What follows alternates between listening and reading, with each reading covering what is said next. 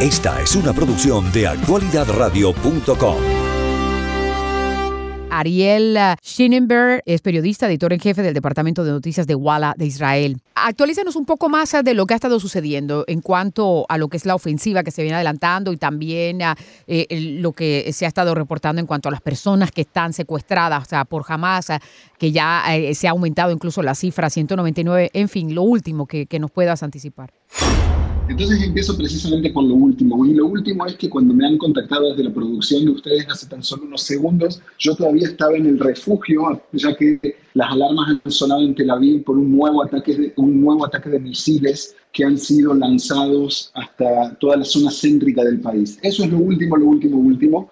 Eh, con respecto a otro tipo de actualizaciones, el ejército israelí eh, ha informado hoy durante el día que el número de rehenes que están siendo sostenidos en la franja de Gaza en manos de los terroristas de Hamas eh, es 199 personas, tanto civiles como eh, militares. Dentro de esos rehenes cabe destacar que estamos hablando de eh, bebés, niños, mujeres embarazadas, abuelos y abuelas, y por supuesto también soldados.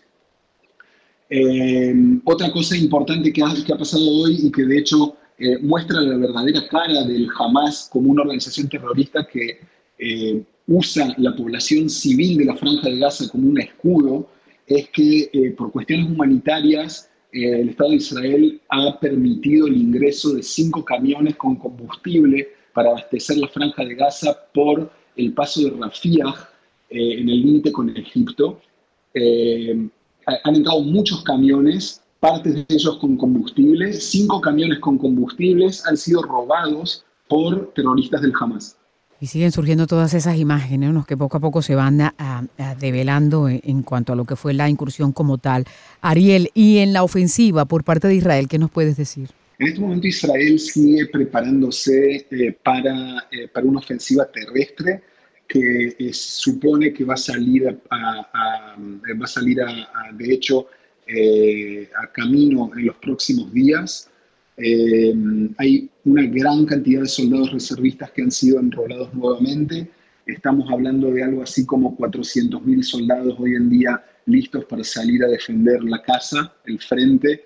Eh, para que tengan una idea, estamos hablando de un, un número muy, muy alto. Hay que tener en cuenta de que Israel es, muy, es un estado muy, muy pequeño, tanto a nivel dimensiones como a nivel población. Todo el estado de Israel son menos de 10 millones de personas. Entonces, cuando hay 400.000 reservistas enrolados, estamos hablando de casi el 5% de la población.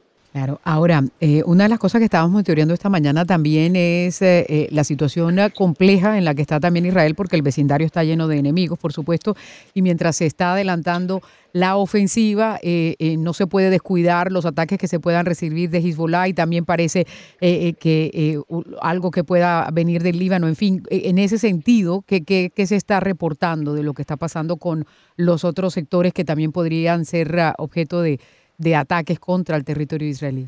La tensión que hay en este momento en el límite en el límite norte es muy muy alta, ya que de hecho no estamos hablando de ataques que podrían ser llevados a cabo por el, eh, por el Hezbollah, sino que de hecho están siendo llevados a cabo, ya que eh, en los últimos días hay eh, lanzado de cohetes casi a diario, entre 10 y 50 cohetes diariamente, y ya van casi 10 posiciones eh, torres de, posición del ejército israelí que han sido atacadas por, eh, por misiles contra tanques, que son misiles eh, muy rápidos, de corto, de, corto trance y que es muy difícil de, frenar.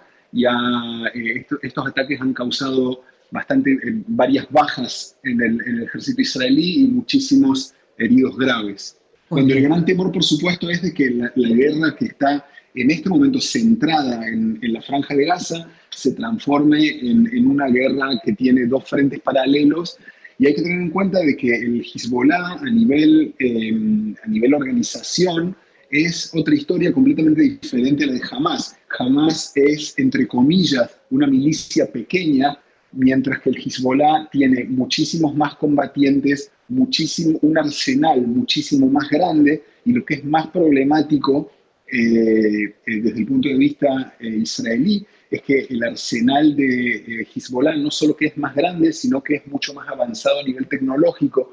Y de esta manera ellos cuentan con, por ejemplo, cohetes y misiles exactos, que es algo que no hay, no hay desde el sur. Claro, pero también jamás eh, tiene el respaldo eh, de, lo que es eh, Irán, ¿no? Que, a pesar de que han dicho que hasta ahora no hay pruebas, y eso lo, lo, han mencionado varios funcionarios de los Estados Unidos, que ellos estuvieron detrás del ataque, para nadie es un secreto, que también le dan el respaldo a esta organización. El presidente Biden estuvo en el programa 60 minutos y uno de los comentarios que hizo el mandatario es eh, que si bien es cierto hay que eliminar a Hamas, él dice que no estaría apoyando una ocupación de Gaza y la sensibilidad de la misión que se viene adelantando teniendo en cuenta eh, la evacuación de las personas que se encuentran allí. ¿Cómo se ha reaccionado ante esta declaración del presidente?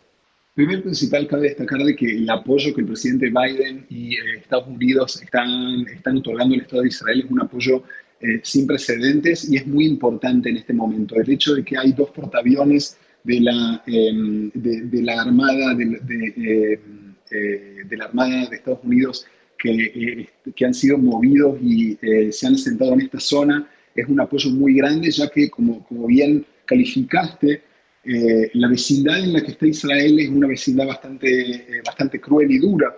el apoyo que Irán otorga tanto a Hezbollah como a Hamas yo creo que hoy en día no necesita pruebas. Eh, Irán, son, eh, Irán y el, eh, digamos, el, régimen de los ayatolas en Irán son los que mantienen este tipo de, organizaciones terroristas, no hay ninguna duda. Todo, todo el, apoyo económico e infraestructura que otorga Irán a, estas entidades es algo que se ha probado a lo largo del tiempo y, es, y, es, claro para todo, para, para, todo aquel que tiene sobre sus ojos eh, la, inteligencia eh, que Israel eh, le da a, sus países aliados en el Medio Oriente. Ariel, muchísimas gracias por estar con nosotros. Gracias a ustedes por el interés. Hasta luego. Es Ariel uh, directamente desde Israel. Escucha su audio de actualidadradio.com.